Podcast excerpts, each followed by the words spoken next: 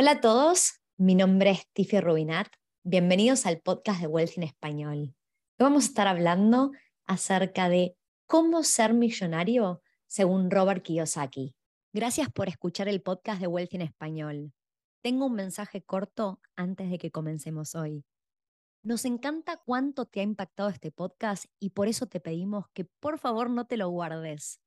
Estamos queriendo crecer la comunidad de inversores latinos en Australia y tu reseña de cinco estrellas en la plataforma de podcast donde nos estás escuchando nos ayuda a que otras personas puedan encontrar este podcast para adquirir conocimiento y empezar a invertir.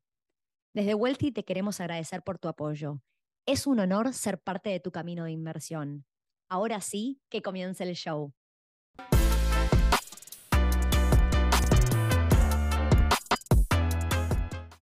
Para aquellos que vienen siguiendo el podcast hace un tiempo, probablemente me han escuchado hablando acerca del libro Padre Rico, Padre Pobre de Robert Kiyosaki, en inglés Rich Dad, Poor Dad.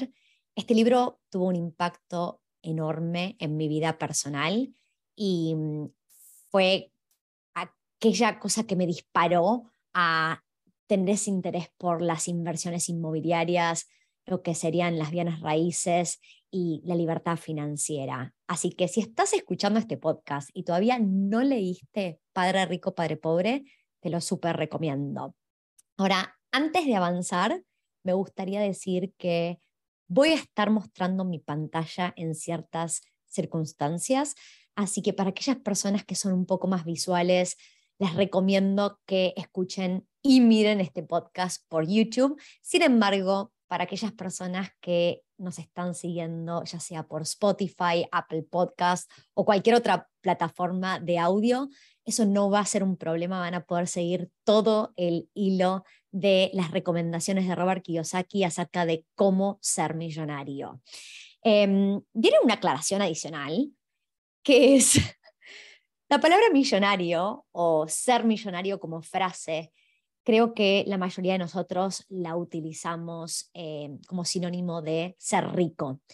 Y en realidad viene de una época donde hace muchos años atrás, un millón de dólares era un monto tan grande de dinero, y cuando hablo de dólares podrían haber sido pesos, y no importa si estamos hablando de pesos colombianos, pesos argentinos, lo que fuera, ¿verdad?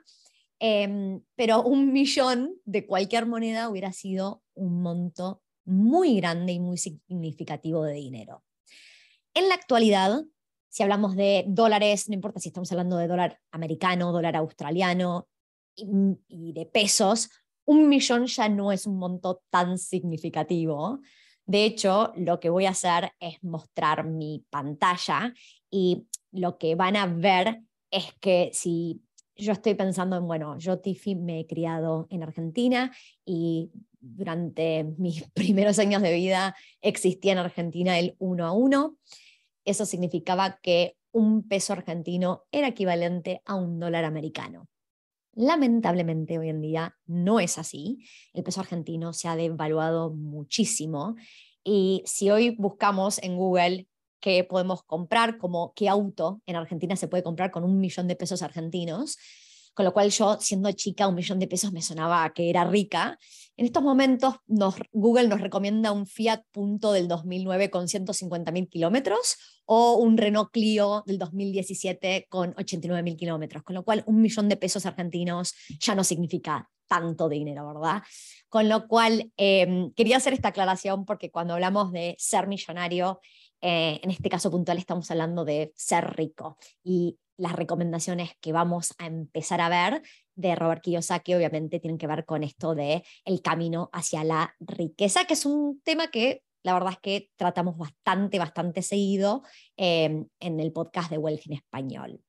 Así que, sin más, vamos a arrancar un poquito con em, las bases de por qué Robert Kiyosaki escribe este libro de Padre Rico, Padre Pobre y mm, cuáles son digamos, los 10 grandes aprendizajes. En, el libro, él habla acerca de la carrera de ratas. Habla también, comparte muchas historias personales y mm, cuando empieza hablando acerca de su historia personal, introduce a su mujer Kim, Kim Kiyosaki. Em, ellos son socios en muchos negocios y en particular cuenta una historia personal de, Kim y él. No siempre fueron em, ricos y tuvieron que pasar por muchísimas circunstancias, no del todo agradables, em, para llegar a un cierto nivel de confort. Eh, hasta llegaron a vivir en el sillón de unos amigos y en realidad él lo que había entendido em, por las enseñanzas de su padre rico era que no quería pertenecer a esta carrera de ratas. Entonces, para aquellos que sí están viendo mi pantalla, la carrera de ratas la describe como em, a nosotros nos, nos enseñaron en nuestras vidas, nos criamos con ciertas creencias, ¿no? Y creemos que una vida tiene que ser así. Esas creencias son creencias limitantes y a veces no necesariamente tenemos que seguir lo que hacen las masas. De hecho, si pensamos que solo el 1% de la población es rica y el 99% no la es, ¿por qué hacer lo que hace el 99% de la población? Robert Kiyosaki dice que en cada uno de nosotros existe una persona pobre y que hoy en día sigue existiendo. También en cada uno de nosotros existe una persona de clase media y lo que más quiere esta persona de clase media es la seguridad, por lo general es la seguridad de un salario. Y en cada uno de nosotros también existe una persona rica, simplemente que no nos enseñan a encontrar o ser esta persona rica. Entonces, en particular, nos criamos pensando que uno tiene que trabajar, perdón, tiene que estudiar para conseguir un buen trabajo. Y con un buen trabajo nos van a pagar un buen sueldo y con ese sueldo vamos a poder comprar un buen hogar para nuestra familia, tener hijos y a medida que eh, nos está yendo bien y aumenta este sueldo, podemos mejorar em, estos, eh, estas cosas que creemos que son esenciales para nuestra vida, como tener una linda casa, un lindo auto, etc. Y entonces, a medida que em, nuestro sueldo mejora, en vez de que el estándar de lo que nos enseñan sea, ok, ya cubrimos lo básico, no sigamos aumentando nuestro costo de vida mantengamos nuestro costo de vida como está y empecemos a usar este dinero adicional que nos sobra mes a mes para invertirlo, en realidad lo que la mayoría de la gente hace es sigue contrayendo más y más deudas. Entonces, si yo empiezo a ganar un mejor sueldo, por ahí digo, bueno, quiero una casa más grande, quiero un auto más nuevo, quiero ropa más linda, y siempre sigo subiendo mi costo de vida. Entonces, ¿qué pasa? El problema que tenemos en realidad es que no es un problema de dinero que entra, sino que es un problema de dinero que sale y siempre nos encontramos en esta carrera. De hecho, lo que suele pasar si durante nuestros años más productivos, en vez de invertir dinero, lo usamos para seguir comprando cosas que no son realmente activos que ponen dinero en nuestro bolsillo o cuenta bancaria, el día que no podamos seguir percibiendo este sueldo, tenemos un problema, porque acumulamos cosas, pero no acumulamos riqueza. Y entonces, en vez de cada vez tener más libertades, cada vez estamos más atrapados a ese trabajo y ese sueldo estable. Se vuelve como una adicción de la cual no podemos salir. Entonces, en particular, eh, lo que como concepto Robert quiere dejarnos es que el camino hacia la riqueza no es un camino fácil no es lineal y tiene bastantes trabas. Con lo cual, para uno poder decir, voy a superar estas trabas y voy a seguir avanzando y voy a tener un mejor futuro de más libertades, es importantísimo tener un objetivo claro. Si yo tengo un objetivo claro y sobre todo si ese objetivo tiene lleva adjunto un componente emocional. Em, por ejemplo, voy a dar un ejemplo. Si yo lo estoy haciendo para poder pasar más tiempo con mi familia, para poder... Em, hay alguien que, que, realmente me importa mucho, o yo me importo mucho, yo visualizo una vida de poder estar eh, haciendo proyectos que me apasionan, o viajando, lo que fuera, cuanto yo más claro tengo ese objetivo, más energías voy a tener cuando me enfrento a situaciones por ahí un poco difíciles y eh, tengo que seguir remando y remando para poder pasar del otro lado de esos obstáculos. Entonces, En este momento en particular, yo voy a dar una sugerencia. Esta sugerencia a mí me ayudó. Para aquellos que no saben esto en particular, el año que fue un año grande de transformación para mí, que fue el 2018, además de leer este libro, Padre Rico, Padre Pobre, leí muchos otros libros y con uno de ellos logré descifrar mi propósito de vida, que es ayudar a personas que no están contentas con su trabajo, no están satisfechas, a poder transicionar a una mejor vida. Y de dónde salió este propósito, yo por muchos años hice un trabajo que no me hacía feliz, tampoco tenía claro qué más quería hacer, pero uno de los grandes problemas fue el dejar esa seguridad de un sueldo o salario estable y por lo general cuando uno quiere hacer un cambio, un cambio de trabajo, un cambio de carrera, hay un componente financiero, que es ese salario, que, que por lo general toma un rol muy importante en la decisión. Y, y la mayoría de las personas que quieren hacer un cambio en su vida les cuesta muchísimo porque a medida que uno va evolucionando, los, los commitments, las responsabilidades van subiendo. Entonces, por ejemplo, yo, por, yo hasta el momento no tengo hijos, pero si tuviera hijos y tuviera una hipoteca de un hogar, me costaría mucho más tomar la decisión, ese riesgo que de repente no voy a tener la estabilidad de este sueldo, sobre todo si fui subiendo y subiendo mi costo de vida. ¿no? Y, de ahí surgió que las inversiones inmobiliarias eran algo que era un tema que me apasionaba muchísimo y que era una forma de yo poder ayudarme a mí, ayudarme a mí misma, ayudar a otras personas y poder em, en un futuro tener más libertad.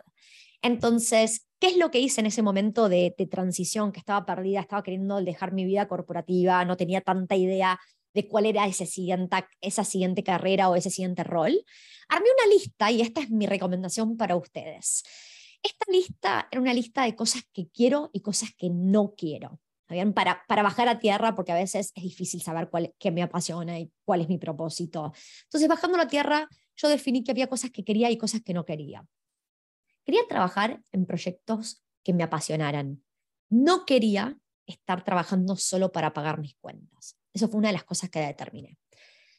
Segundo tema es, me di cuenta que yo en aquel momento, en este mundo corporativo, pasaba muchas horas rodeadas de personas que eran muy infelices, al igual que yo, y esa infelicidad era, se, se, veía y se notaba todos los días en el trabajo, en las ganas de aportar. Em, y, no ayuda a que vos tengas ganas de levantarte y ir a trabajar si estás rodeado de personas que también son bastante negativas y están ahí porque de vuelta están ganando un sueldo para pagar sus cuentas. Lo que yo sí quería era estar rodeada de personas eh, de las cuales puedo eh, aprender para arrancar, que tienen buena onda en la vida, que quieren más, tienen hambre de algo más, quieren tener un, aporte positivo en este mundo, dejar una huella. Eso era lo que quería, también en, en simple y sencillo. Y por último, quería ciertas flexibilidades. La verdad es que tenía un trabajo relativamente flexible. Eh, sí, podía trabajar de vez en cuando desde casa. En ese momento la pandemia todavía no había sucedido. Podía trabajar desde casa uno o dos días a la semana, de vez en cuando, dependiendo del rol, y había ciertas flexibilidades, pero en realidad yo lo que quería era poder elegir con quién trabajar, desde dónde trabajar. No significa que no voy a trabajar duro, pero tener mucha más flexibilidad en mi vida. Y efectivamente, hoy miro hacia atrás eh, y tengo la suerte de decir que puedo elegir con quién trabajo. La verdad es que en Wealthy tenemos todo tipo de clientes, jamás aceptaríamos trabajar con alguien que nos trata mal o que no valora todo eh, nuestro esfuerzo y las formas en que intentamos de ayudarlos. entonces es una forma de yo poder elegir con quién quiero trabajar y no trabajar. Trabajamos 100% remoto, estamos, o sea, estoy en Australia, estamos trabajando en horario australiano, pero trabajo desde casa, si tengo que ir a la oficina una vez cada seis meses voy, no estoy yendo más seguido que eso. Y esto me da la flexibilidad de pasar mucho más tiempo con mi pareja, con mis amigos, haciendo ejercicio en la playa todas las mañanas. son cosas que para mí fueron importantes y no es chiste. En esa lista eh, que yo armé cuando estaba transicionando de carrera y de vida, todavía no estaba trabajando en Wealthy, todas estas cosas aparecían. Eso es lo increíble, que cuanto uno más puede visualizar lo que quiere y lo que no quiere, uno no tiene claridad total de lo que va a hacer, pero esto es esencial. Así que esa es mi recomendación para bajar a tierra en donde estamos parados. Y antes de seguir adelante, si lo que acabo de decir les hace sentido y están de acuerdo, les pido que nos dejen un like o un me gusta, em, porque eso ayuda obviamente a poder llegarle a más personas. Ahora vamos a hablar un poco de los 10 aprendizajes para eh, entender cómo ser millonario según Robert Kiyosaki. Voy a tomar un poquito de agua porque vengo hablando mucho y ya estoy con sed. Entonces, en particular, una de las primeras cosas que necesitamos entender, según Robert Kiyosaki, es diferenciar un activo de un pasivo. Esta definición no es muy difícil, pero si yo no sé diferenciar un activo de un pasivo, muy difícilmente pueda ser rico. Entonces, en mi pantalla, para simplificar el significado, un activo lo que hace es poner dinero en mi billetera, en mi bolsillo, en mi cuenta bancaria, mientras que un pasivo saca dinero de mi cuenta bancaria. Y cuando hablamos eh, de que cada uno, dentro de uno, tiene una persona pobre, una persona clase media y una persona rica, lo que termina pasando es que una buena cantidad de personas que pertenecen a la clase media no saben reconocer un activo o un pasivo y una de las creencias limitantes es que creen que su hogar es su mayor inversión. Un hogar no es un activo porque un hogar lo único que hace es sacar dinero de nuestro bolsillo. Así que para lograr este camino hacia la riqueza o hacia ser millonario, es esencial poder distinguir un activo de un pasivo. Ese es el punto número uno según Robert Kiyosaki. Ahora, en el punto número dos, eh, básico, tenemos que comprar activos, nos guste o no, si uno quiere ser millonario hay que comprar activos. Entonces, puede que de vez en cuando compremos pasivos, pero seamos conscientes, ¿no? Ya los distinguimos, intentemos de priorizar. Entonces, un auto me lleva de punto A a punto B. Puedo gastar 5 mil, 10 mil o 30 mil dólares o más inclusive. La idea es que arranque este camino hacia la riqueza, este camino acerca de cómo ser millonario, em, comprando por ahí algo que es un pasivo, que es un auto, no me está generando un ingreso, a menos que lo esté usando para trabajar. Consideremos que es el auto que me lleva de acá para allá y no lo estoy usando para trabajar.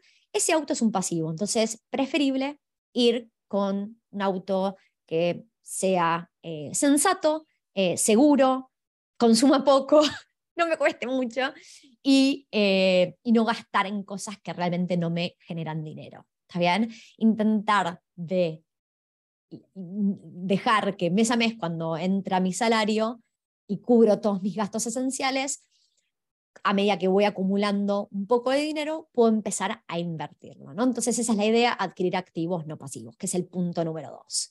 Ahora el punto número tres, que va de la mano con lo que acabamos de decir, es muy importante generar buenos hábitos de ahorro para invertir. Entonces, la verdad es que los hábitos que uno va formando en el tiempo juegan un rol gigante para llegar a ser millonario em, o rico. Realmente no es que estamos pasando que no estamos esperando que pase algo muy sorprendente en nuestras vidas. Lo que estamos haciendo es ese 1% día a día con un fin de lograr algo.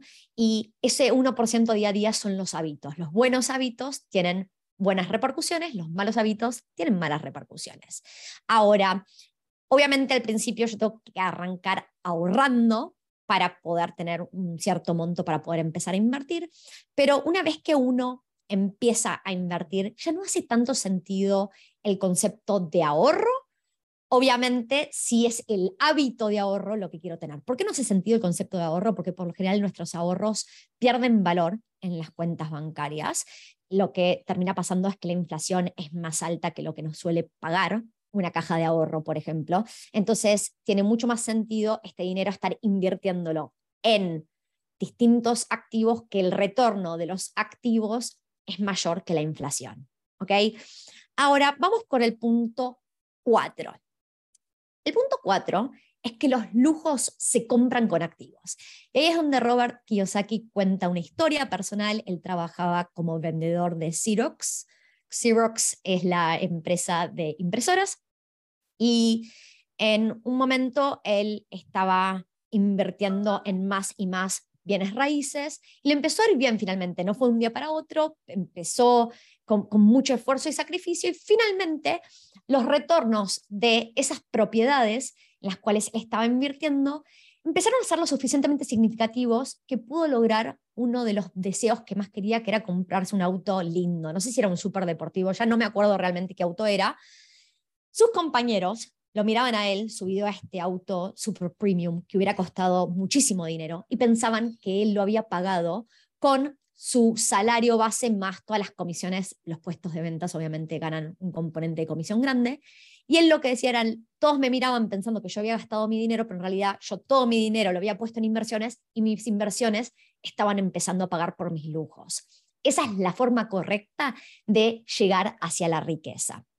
Ahora, el quinto punto que hace Robert Kiyosaki es que uno quiere volverse experto usando una fórmula. Entonces, ¿qué significa esto? Mi caso personal es, yo cuando leí este libro, exploré invertir en propiedades y también exploré invertir en acciones y en otros activos. Y terminé decidiendo que los inmuebles eran el activo que a mí más me interesaba. Había pros y contras. Hoy no voy a cubrir los pros y contras de las propiedades, pero hacía más sentido con mis objetivos, mi personalidad, la forma en que entiendo las inversiones y mi apetito al riesgo. Entonces, decidí volverme experta en las inversiones inmobiliarias. Puede ser que de acá a unos años haya logrado un cierto nivel de expertise y decida convertirme experta en otra cosa. E, esa otra cosa puede ser, me vuelvo experta comprando arte como inversión, o acciones, o cripto, o lo que fuera. También hay montones de activos que uno puede invertir. Pero si uno quiere arrancar y ser experto en todo y hacer múltiples cosas a la vez, probablemente uno no termina haciendo ninguna muy bien. Me han escuchado muchas veces diciendo hacer una cosa y hacerla bien, y eso es lo que recomienda Robert Kiyosaki, el volverse experto usando una fórmula. El punto número 6 es entender la deuda buena de la deuda mala. Hay un episodio del podcast de Wealth en español que lo vamos a dejar, que hablamos de reconocer la deuda buena de la deuda mala. Y esto es esencial porque nosotros lo que nos suele pasar es que, em, en particular a mí me pasó esto, no, no quiero generalizar, pero yo crecí pensando que la deuda era siempre mala. Y después logré entender que la deuda buena es aquella que contraigo y que la contraigo para generar más dinero. Y si el dinero que genera es más que lo que me cuesta la deuda, o sea, si mi retorno es mayor que la tasa de interés que me cobran, entonces hace sentido y es buena deuda. Ahora, si yo estoy gastando dinero, por ejemplo, estoy usando mi tarjeta de crédito para irme de shopping y ese shopping no me está generando necesariamente un ingreso, eso es deuda mala. Para los que quieran saber más, vamos a dejar el podcast de deuda buena versus deuda mala. Ahora, acabo de hablar de deuda y es verdad que contraer deuda en distintas partes del mundo eh, no siempre es fácil.